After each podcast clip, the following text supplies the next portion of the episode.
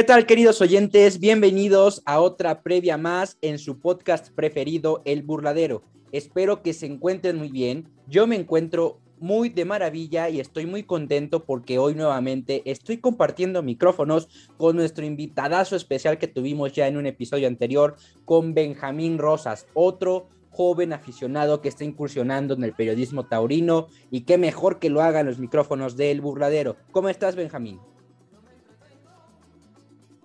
Muy bien, amigo Mike. Como siempre, comentarte es un gusto estar aquí y poderles transmitir un poquito de nuestra pasión que son los toros. Así es, un poquito porque nuestra afición es, va más allá del sol, yo diría, ¿no? Eh, vamos a comenzar con esta previa sin más preámbulos, una previa eh, muy especial y una de las tantas que haremos de este serial de festejos de esta temporada taurina denominada temporada Santa Julia 2021. Una empresa que está dándolo todo, está apostando muchísimo alrededor de la República Mexicana. Como sabemos, esta empresa está organizando un serial de festejos en Huamantla. También lo inició en Texcoco, que es hoy lo que nos está reuniendo en esta previa. Vamos a comenzar con, esta, con este cartel que nos trae el 17 de octubre, que es el segundo cartel que se llevará a cabo de esta gran temporada Santa Julia 2021, obviamente organizado por la empresa Santa Julia Espectáculos. Recordemos que todos los domingos de toros que nos trae esta empresa, siempre comenzamos con una novillada matutina, posteriormente comenzamos eh, con, más bien seguimos con un cartel de toros, con una corrida de toros, o bien también con un festejo este, mayor, así de, por así decirlo. Esto es mm, un poco a la usanza francesa, cuando, por ejemplo, en Nimes, en Mort de, Marsan, eh, en Arles, se inicia con esas novilladas matutinas, posteriormente los festejos eh, grandes, por así decirlo. Es un poco el concepto que está manejando eh, esta empresa. Pues bien, el 17 de octubre, domingo 17 de octubre a las 12 pm, comenzamos con la novillada con seis novillos de Puerta Grande, en donde actuarán Enrique Dayala, Rafael Soriano, Eduardo Romero, Emanuel Cuenca, Sebastián Soriano y Luis Octavio. Seis novilleros, seis novillos. Recordemos, domingo 17 de octubre, en punto de las 12 de la tarde, comienza esta lujosa novillada en donde recordemos que presentando el acceso de la corrida, vamos a poder acceder de manera gratuita a las novilladas. Y así es como se viene manejando en toda esta temporada. Si ustedes, queridos aficionados, compraron, adquirieron su abono, entonces también tienen que ver si esta corrida de toros participa en su abono para que ustedes puedan ingresar a estas dos grandes, eh, a estos dos grandes festejos. Pues bien, vamos de lleno con el festejo fuerte, con el plato fuerte de esta tarde, que yo lo denomino y como todos los aficionados y periodistas lo estamos denominando, con este gran cartel de tercio de haces.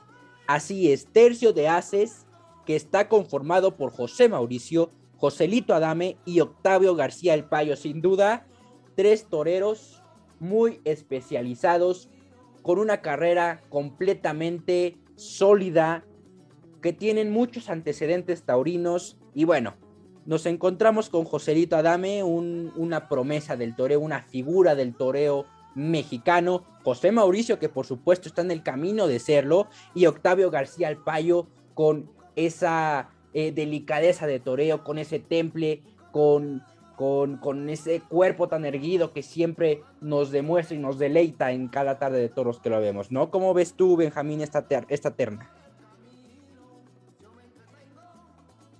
Una terna de toreros consolidados, de torero con gran trayectoria, de la baraja taurina más importante de nuestro país y sobre todo toreros con gallardía, con pundonor, que van a justificar el pago del boleto del aficionado. Creo que va a ser bastante interesante verlos y un cartel fenomenal.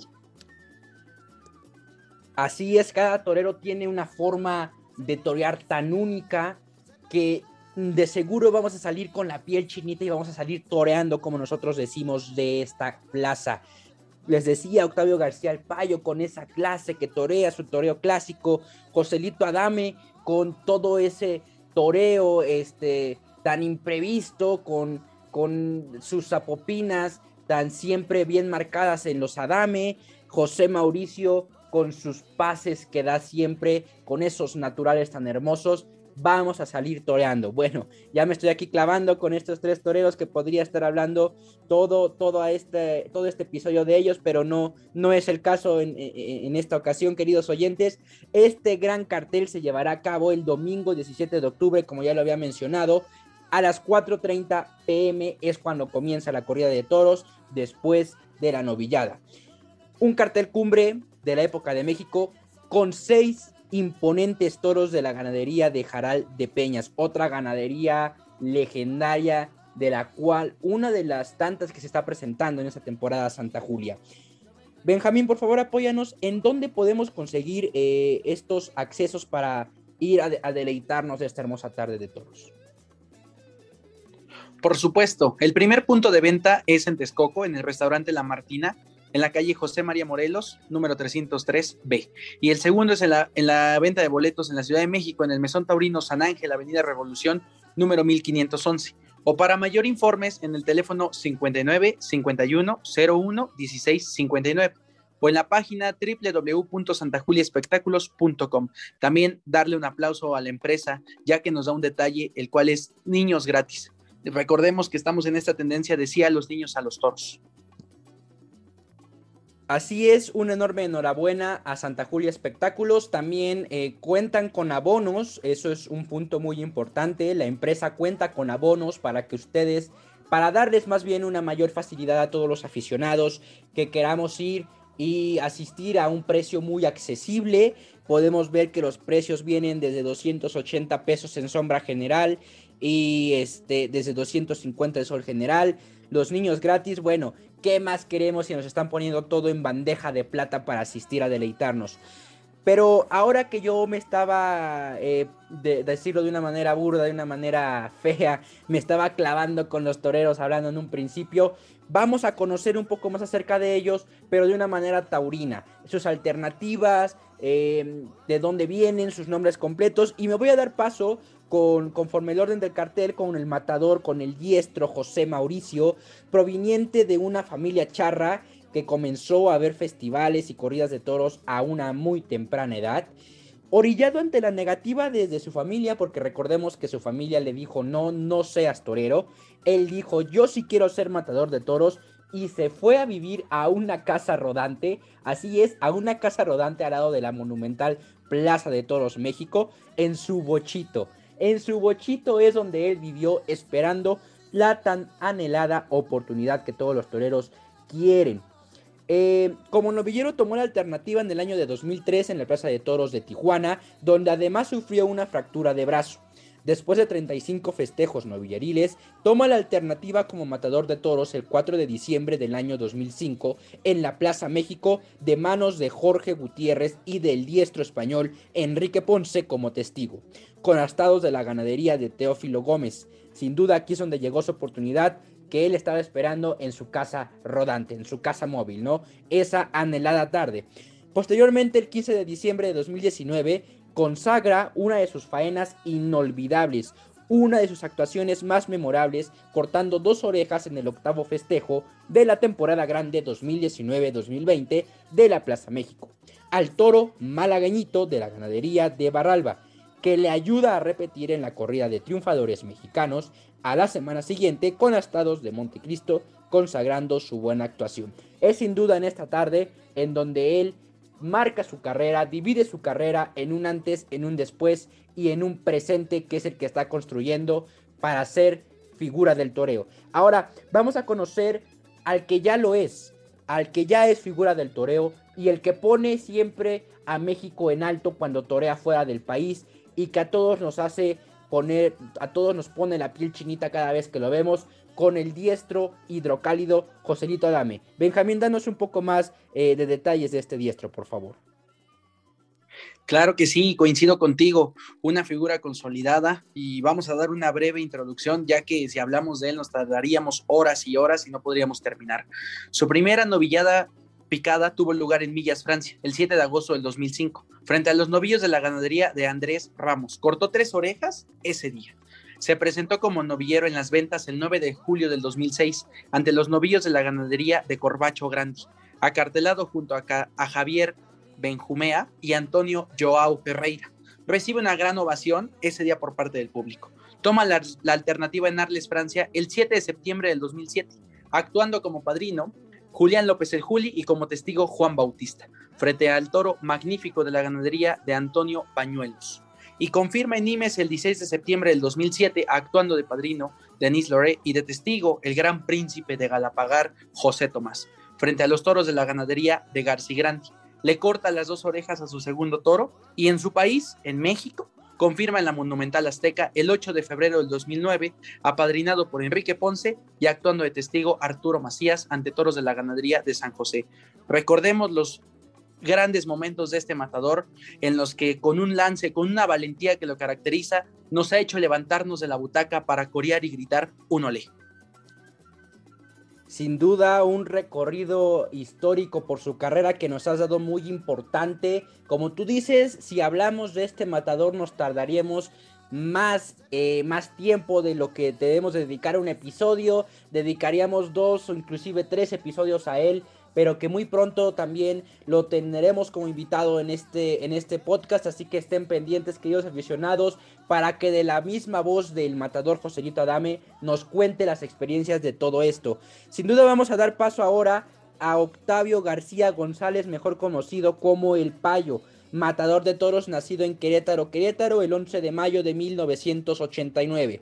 Debutó como novillero en Tecuachitle, Jalisco, el 10 de abril de 2005 perdón, Teocaltiche, Jalisco, el 10 de abril de 2005. Se presentó en la Monumental Plaza de Toros México el 13 de septiembre de 2006, con el novillo deportista de la ganadería de La Joya, una ganadería muy prestigiada y tlaxcalteca por cierto. Alternó con Arturo Saldívar y Mario Aguilar se presentó en la Monumental Plaza de las Ventas de Madrid el 16 de septiembre de 2007 con el novillo fantástico de Torres Gallego. Alternó con Alberto Lamelas y Salvador García. Oye Benja, ¿por qué no nos ayudas un poco a conocer sus, alternativas?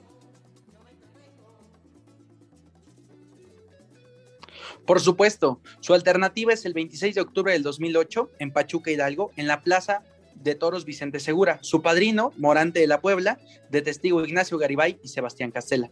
La ganadería, Fernando de la Mora y el toro, Tauro Mágico. Su confirmación el 18 de enero del 2009 en la Ciudad de México, en la Monumental, de Plaza, en la Monumental Plaza de Toros México, su padrino José Tomás, testigos Arturo Macías El Cejas, ganadería Teófilo Gómez y su toro Puedo Opinar.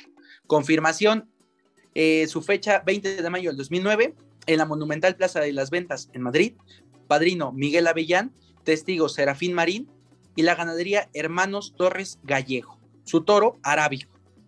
Su otra confirmación fue el 18 de septiembre del 2015 en Imes, su padrino Daniel Luque, testigo Joselito Adame, que se vuelven a encontrar en este cartel, ganadería El Puerto de San Lorenzo y toro Arguerón.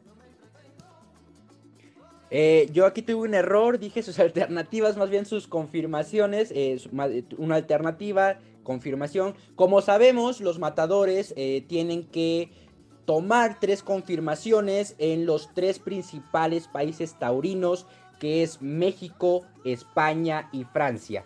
Octavio García El Payo así lo hizo con los datos que ya mencionó nuestro compañero de micrófonos Benjamín tomó su alternativa en la Ciudad de México, en Madrid y en Francia. Sin duda, como padrinos muy importantes. Eh, aquí un dato que me pareció interesante mencionarlo. Cuando confirmó en Francia, su padrino fue Daniel Luque. En ese momento Daniel Luque pasaba desapercibido completamente en la baraja taurina francesa y mundial, me atrevería a decir.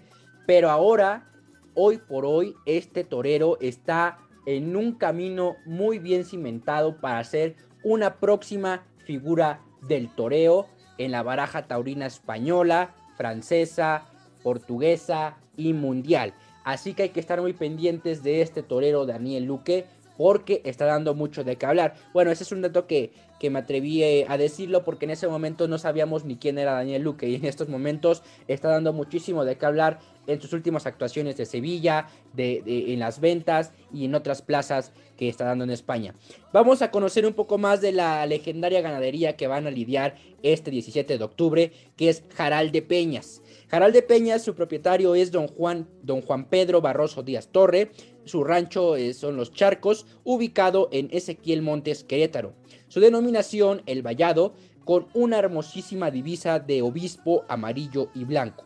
Esta casa ganadera fue fundada en 1968. Oye, Benja, ¿por qué no nos cuentas un poco más de cómo se fundó eh, esta, esta ganadería? ¿Qué encastes fueron los primeros? Y, qué día fue el que lidió por primera vez? Claro, en 1968, con sangre de Mimieguapan, San Mateo y Torrecilla, don Luis fundó esta ganadería en 1971 adquieren más vacas y sementales de la misma procedencia. Debutó en Teciutlán, Puebla, el 29 de julio de 1973. Con seis toros y nada más amigos aficionados, trasládense este cartel. Manolo Martínez, Mariano Ramos, quien le corta una oreja al segundo de la tarde, y Curro Leal. En 1974 trasladaron la ganadería, a Chapantongo, Hidalgo. En 1975 cambia el nombre a Jaral de Peñas y se presentó en la Plaza México el 9 de noviembre con seis novillos para Javier Tapia, el Cala, Alfredo Gómez, el Brillante y Ricardo Valderas. Casa ganadera muy importante con astados importantísimos que ha dado eh, tan solo en la Plaza México recordar las temporadas grandes con grandes astados de esta misma ganadería, eh, con faenas que le han permitido a los toreros su lucimiento y deslumbrar y disfrutar y sentir el arte que a los aficionados nos hace sentir. Oye Benja, platícanos eh, cómo va a estar el clima ese día en Texcoco, Estado de México.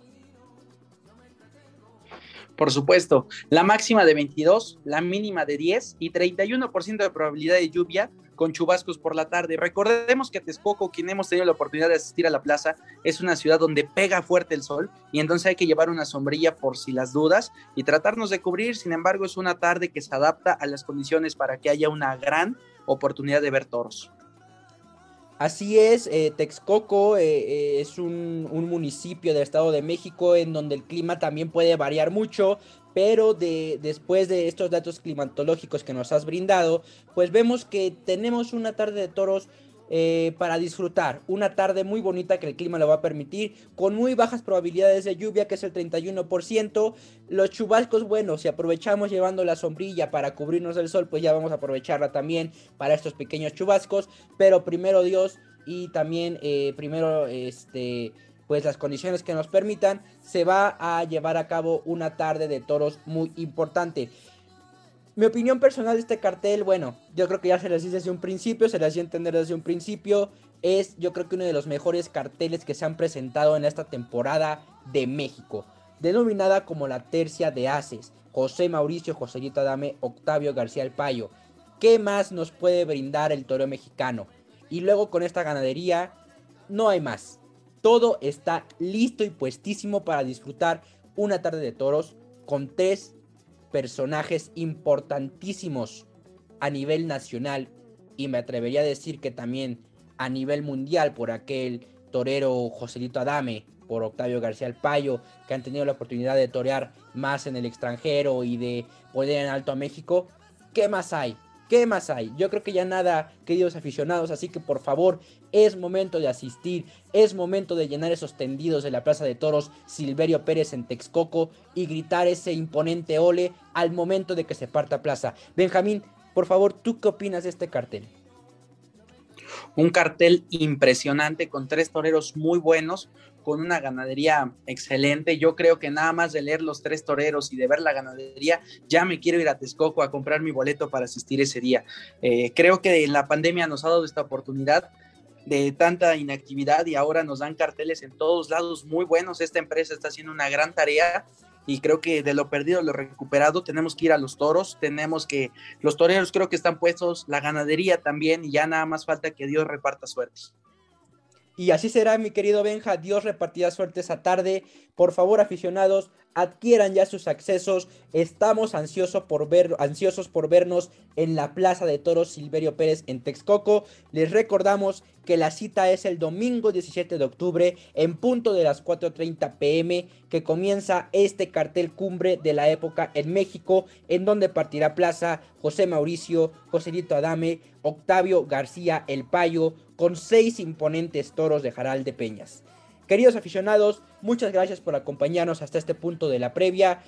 Un gustazo, querido Benjamín, por compartir micrófonos nuevamente contigo. Esperemos ya pronto tener aquí la tercia, la terna armada con nuestro compañero Juan para darles a ustedes, queridos oyentes, más detalles de los festejos, analizar festejos, hacer mesas redondas, entrevistas y demás, lo que los tenemos acostumbrados en este su podcast preferido, El Burladero. Benjamín, muchas gracias. Al contrario, como siempre, muchísimas gracias a toda la audiencia. Y así como el cartel tiene una terna de haces en, cuanto al toreo, nosotros tendremos una en cuanto a la comunicación. Muchísimas gracias. Gracias aficionados, gracias querido auditorio, hasta la próxima.